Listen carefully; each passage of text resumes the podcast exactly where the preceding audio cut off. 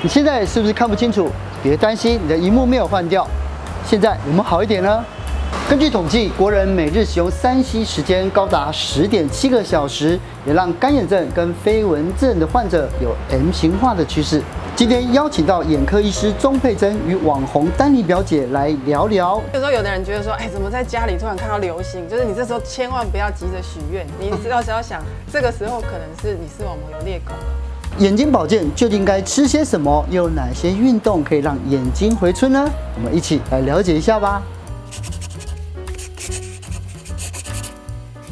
哎，哲信哥，你今天是呃为什是么在戴眼镜 cosplay 小劳勃到你吗？ 小萝卜到底要啊钢有铁人要有胡子才能算啦、对啊。可是因为我因为我今天开车来，就我发现嗯啊，就是因为我这几我最近啊，我就眼睛啊两个眼睛视差很大，我一个眼睛有在两百二十度左右嗯的近视，可是另外一个眼睛就是正常的，所以有时候我这样看，我觉得看久我觉得头晕，你知道吗？会嗯甚至眼睛会肿肿的这样子，所以戴眼镜调整一下好了。我之前拿戴隐形眼镜有一次也超可怕的，就是我也是戴了以后就是很干，然后你知道干的时候它会在里面变硬，它就是什么吸你眼球的水还是怎么样。结果我觉得最可怕的不是隐形眼镜拔不出来，是我用力把它拔了以后只拔了一半出来。那个就跟吃苹果吃到看到半条虫的意思是一样的。 哎，裸体语 言。真的，我想啊啊，那那一半是在哪里？然后就我爸还就是因为我爸是医生，他也帮我翻开我眼皮，他在我眼那个眼球的深处哎、然后还把它夹出来，超可怕的，对，好像对，这啊，如果没有没有这样子的父亲怎么办？人生不就毁了吗？真就之的。后来找眼科医生啊，这种状况多吗？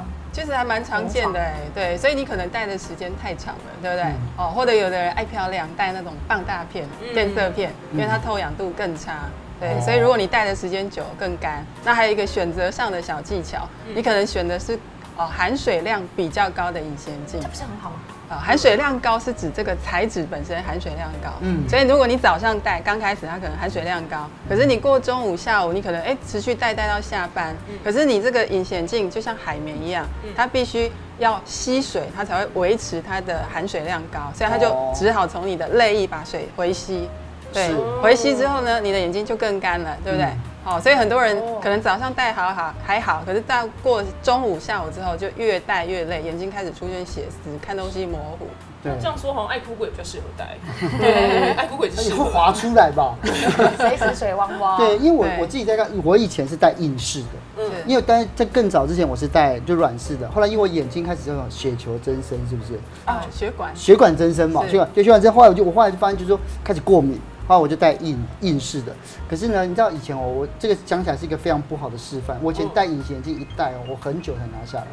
就很久是什么意思？请问要一个月三个月。一个月都 真没的有拿下来都没有拿下来你眼睛，很都没有拿下来。我当兵的时候，你看你看旁边的人多激动，怎真么可能的真的眼睛没烂不是因为以前的眼镜不是抛弃型的，是那一种就是那种要常戴型常戴型的那一种嗯，但也不能戴太不久是。，可是它的长戴型不是说戴在你眼睛里面长戴，应该是说那一片可以戴，对是戴一整年，对戴一整年不是打对一啊个对啊马，赛那克那已经是打二十多年，一个而且是二十多年以前的事情了。对，那你眼睛不干哦。啊，我不会耶，我真的一直都没有干眼的问题啊。哇，对那啊这，是这是天生的，对不对？呃，猜猜看，可能跟隐形眼镜有关。你们猜软式的隐形眼镜跟硬式的隐形眼镜比较起来，哪一个的应该说透氧度比较高，比嗯较对眼睛来说比较健康？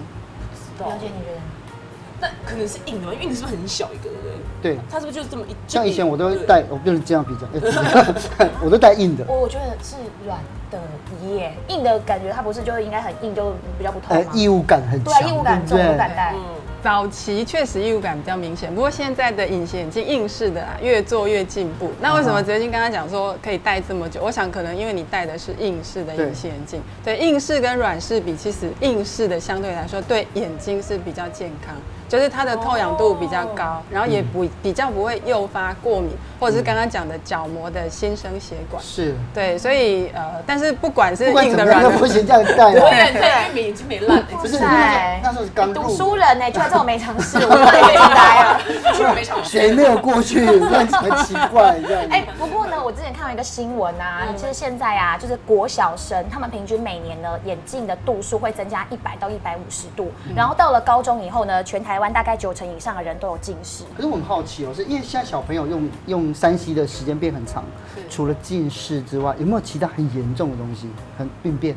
呃，说到这个，其实我觉得他们的源头还是跟近高度近视有点关哦。像哦 WHO 现在下修那个近视的标准，以前是定六百，现在五百度叫高度近视，嗯所以五百度高度近视本来就很多并发症。那讲到这个，我就想到我一个前一阵子有一个病人，他其实还蛮年轻的哦，大概三十出头，哦对他是一个工程师，嗯对，那他就是。大家知道嘛，工程师就是上班大部分都在近距离对用打眼扣嗯对，那他本来就是高度近视，大概八九百，对，但是他有一阵子就觉得，哎、他下班开车就已经半夜加班，他回家可是又觉得眼眼茫茫这样，他觉得路标都看不太清楚。那隔了一阵子，他就觉得说啊，一定是他近视加深，他就自己去那个家里附近的眼镜行，因为下班太晚没办法来看眼科，结果去配眼镜，跟他说，哎、你近视到一千两百度啊了。一千两百度，对，然后他就换了眼镜，他想说啊，就是近视可能太累了加深，就加深了三四百，然后他就换眼镜，换了大概三个月，他就觉得哎、怎么下班回家又开始雾，就一量到一千五百度，它极限到底是几度？没有，他听后起来就没有极限的感对觉，，没有对啊极。限。对，然后他就是哎、一直换眼镜。后来太太就说：“我觉得你这样不太对，你可能要请个假去看一下。”所以他那时候来我门诊的时候，一量有一只眼睛已经破两千，破两千。但原因是什么啊他？怎 他怎样？呃，它其实检查起来它是白内障，早发型的白内障。我们正常白内障大概年纪都是五六十岁以上的呃长辈比较会有这样的比例、嗯哦，但是它其实才三十出头，是，对，所以它其实原因当然就是说它本身是高度近视，那再来就是它长时间近距离的用眼没有休息，哦，我想这个都是就是错综复杂的原因，对，嗯所以这导致它视力，而且比较惨的是，它两千多度已经不是戴眼镜就看得清楚，它戴的还是只有零点三、零点四，这要换水晶体吗？对，所以他最后我是帮他开开白内障手术，对，因为这个是不可逆的，白内障就是水晶体已经混浊氧化，就像照相贵机，州派的对这样对对，打掉镜床垫比较快。对镜头误了，所以他就是要换一个干净的镜头。是。哦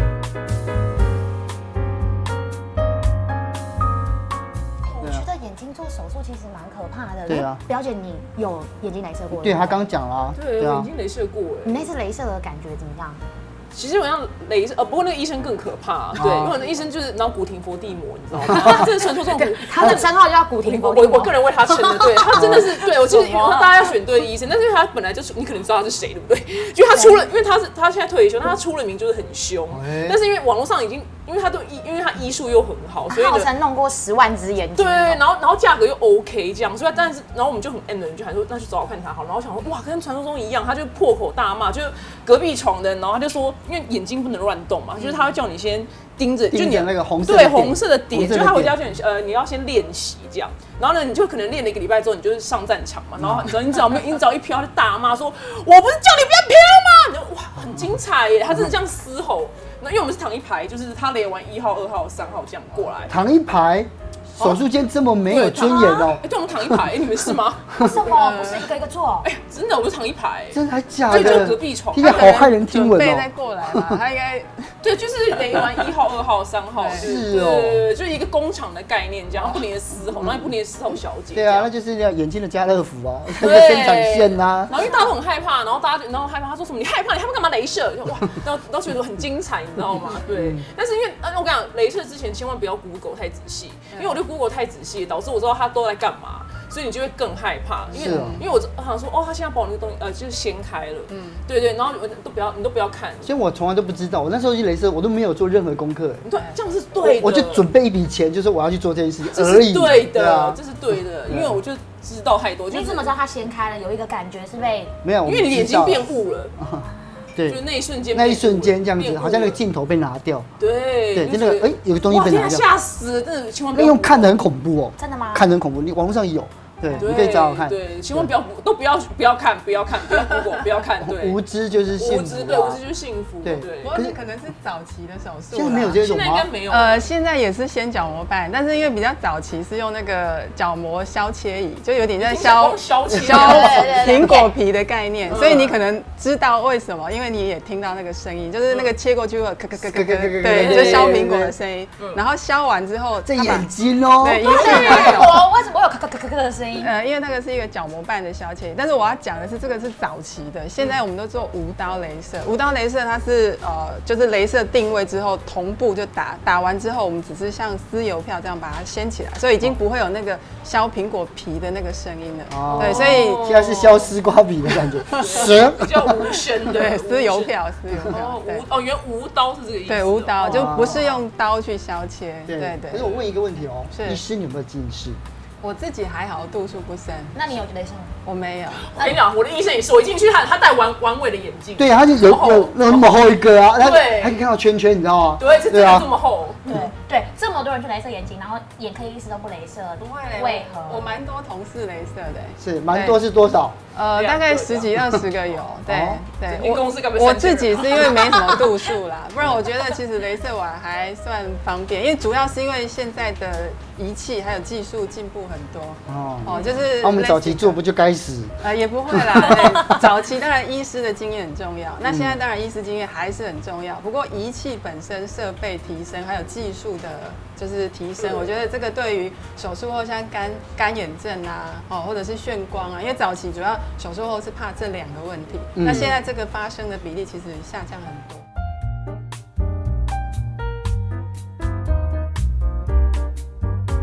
很常见，另外一个叫飞蚊症。飞蚊症对对。这这讲完之后，你自己有点心虚，因为我觉得我应该有，你啊你怎么知道你有？因为你只要看白色墙壁的时候就会知道。对那就看到鬼吧，没 有，阴阳 眼， 你看因为就会有时阴候阳眼可以手术掉吗？所以你是家里墙角有蜘蛛丝，那我希望是这看样，到的是一张脸还是什么？没有只是像浮游 生因为物不用生啊不 对用对其实这个听起来就是飞蚊症嘛，对哎哦飞蚊症是一个症状啦。可是啊，我们要怎么检查有没有飞蚊症？呃，其实就像刚刚表姐讲的，就是你对着醒醒来的第一件事，打开看着白色的天花板，嗯除非你家天花板是别的颜色，好，如果是白色，其实最容易检测。就是如果你看到的点状，嗯或者是呃看到有的人是看到蜘蛛丝，有的人是看到像浮游生物，嗯嗯，哦，那像这些哦，其实有的人还会看到碎玻璃啦、棉絮啦，这个都可能，就因为飞蚊的意思就是它的形状是多变，而且会跑来跑去，所以才叫飞蚊。它那不是在固定的地方，对，飞蚊症是真的在玻璃体里面有混浊物，大家有听过玻璃体吗？有有有哦哈、玻璃体对就是像大家吃那个鱼眼睛，你吃开。白色的那个眼球里面会有一团好像透明的胶对对水对的对勾勾，这样那个其实就玻璃体，那它就是占了我们眼球五分之四的体积哦，那它像胶水状，它的目的是为了让你的眼球不要说哎轻轻一碰就变形，哦哦，然后它也提供我们一些呃构造的代谢。那正常年轻的时候，它应该像玻璃一样透明澄清。嗯嗯，可是当你可能年纪退化啦，它可能会有一些呃，譬如说神经胶的细胞脱落，或者是有一些凝结的呃凝集的胶原蛋白纤维，哦或者是有时候真的会看到一些血球。哦，那这个东西它就在我们的这个很像池子里面。那你光线照过来，就像皮影戏的概念、啊，它就会投影在视网膜，哦，所以你就会看到飞蚊。是所以是到什么样的状况，我可能就真的要赶快去看医生。呃，基本上如果你有飞蚊症，然后数量变多，就或者是这一个四个东西出现的时候，对我只要这样就看了吗？呃这样子的情况，你可能观察它的数量哦。但是如果当你合并闪电，哦，像有些人合说并闪电是对什么东西，譬如说有的人觉得说，哎，怎么在家里突然看到流星？就是你这时候千万不要急着许愿，你 到时候想，这个时候可能是你视网膜有裂孔了。视网膜有裂孔，听起来很对可，怕，哦，有点像那种日光灯一闪一闪，或者有的人觉得像拿手电筒闪过，或者有的人觉得哦哎呀、像流星划哦过眼边的那种感觉。哦，这种其实合并飞蚊症的话，它出现视网膜裂孔的几率是相对比较高。医师，我记得我在网络上有看到说啊，可以多吃凤梨啊、龙眼啊、黑豆啊这些东西都可以帮忙治疗飞蚊症，这这听起来还不错哎。嗯，这些食物都不错，但是我想对于治疗飞蚊症应该是不太可能哦。飞蚊症是一派胡言的，对，一百五。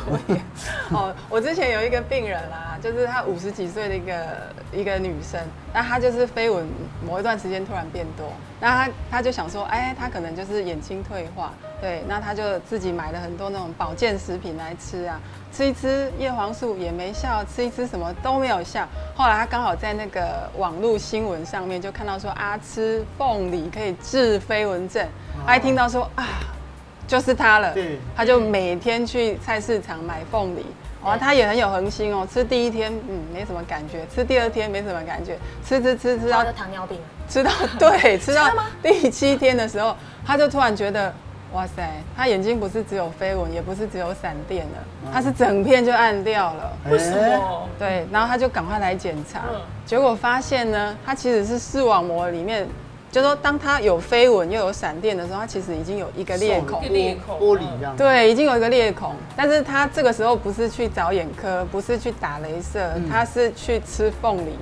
哦，就是吃一吃，那没有没有没有治疗效果，而且因为等于延误就医的，所以他这个视网膜就整个像壁纸就掉下来，所以他暗暗的，他视网膜连那个黄斑部的地方都已经脱落了。哎呦，对，所以飞蚊症可大可小，就说飞蚊症有主要两个，一个就是生理性。哦，就说很多人说，哎、我也有飞蚊症，可是我也不理它，为什么？因为你的是生理性的退化，那这个其实占了九成以上，哦哦、大部分的人是这个，但是有不到一成的人，他可能是病理性，病理性的对病理性，譬如说你可能是哦糖尿病、视网膜病变、玻璃体出血，就我们刚刚讲这个池子里面满满的血球，哦哦，或者是我们，或者我们刚刚讲视网膜有一个裂孔，对，那裂孔之后里面会有一些呃细胞从里面洞洞跑出来，你也会看到飞蚊，或是更严重一点，你如果这时候没有赶快镭射把它修补，它越来越大洞，就像壁纸这样，哎，整个就掉下不然来就。变壁癌呃了。哎对，掉下呃 真的来，必然对，你就失明了。哦，这时候你就看不到。对，所以就说呃飞蚊症可大可小，那你要自己怎么知道？你当然不会知道。所以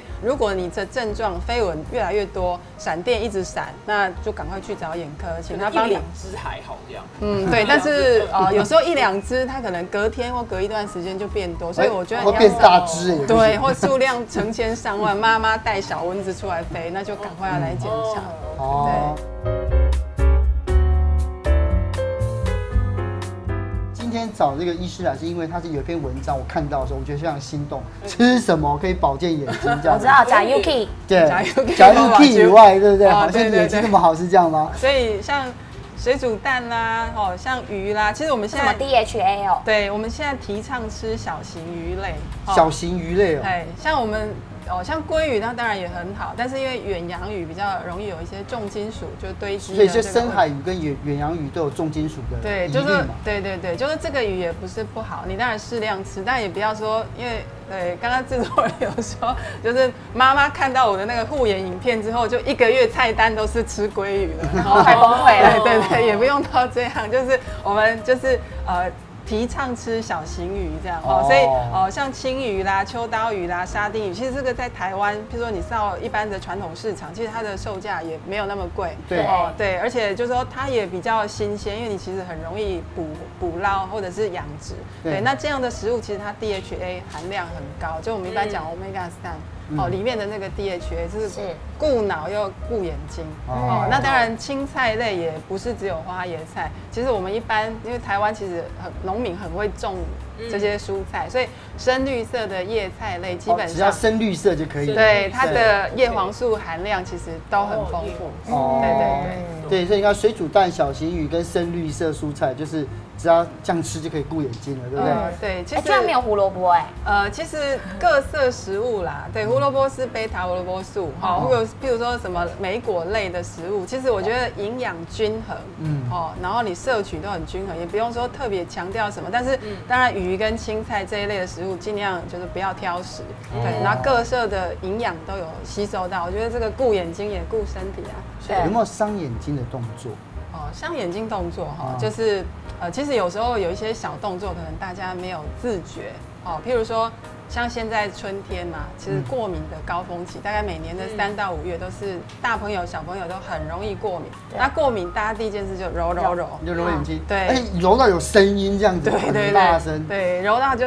有那种挤压的声音。对嗯，那确实哦，像有些小朋友他来，因为我们有些小朋友是做角膜塑形片治疗，你揉一揉啊，你就会发现他右撇子的小朋友，他那个塑形片的右边的弧度，哎，就变形了。然后左边就是正常我们要控制的那个那个弧度，哦哦，所以揉眼睛揉很用力，其实你的角膜弧度或眼球会暂时的变形。可是如果我啊就是很痒，我不能揉，我要怎么办？那就洗脸，用冷水洗脸，然后冰敷。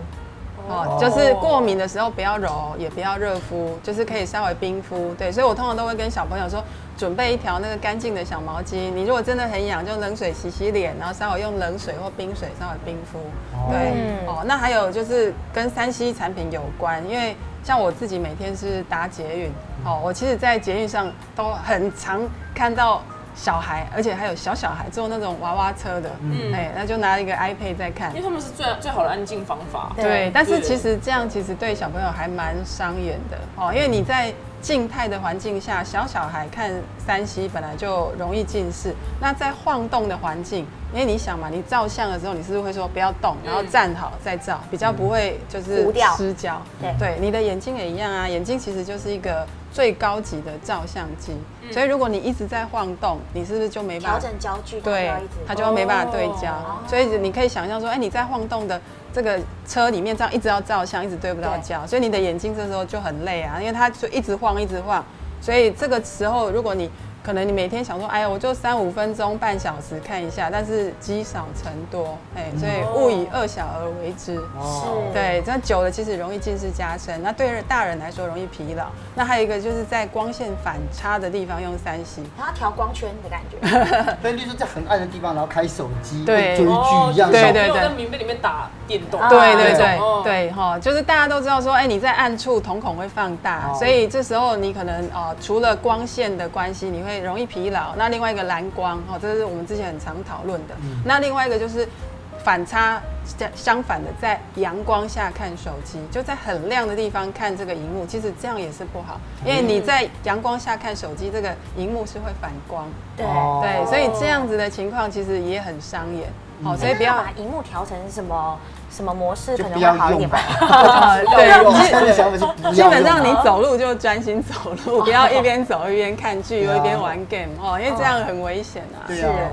对，然后最后一个就是哎，那个跑跳晃头拿重物，啊，对，就是如果呃，听说前一阵子有一个影片，就是有一嗯个中医师说你要如何赶走你的飞蚊症，就是用力用力，一直不停的甩，然后让嗯飞蚊沉淀下来。不过我我想大家有拿过那个保特瓶喝水的人都有经你验你，一直切切的，它整个就很均匀的分散在里面了。对呀、 哦，所以以物理的原理来说，这样根本不合理。那以我们眼科来说，因为通常当你有飞蚊症，就表示你玻璃体已经有一些混浊物嘛。那你这时候确实要让它沉淀，但是不是一直摇头啊？你应该站是着不动吧？对你应该是坐着或站着，让它不要动，它慢慢会沉淀下来。所以当有飞蚊的时候，我通常会跟病人哦说，这个时候呢就不要拿重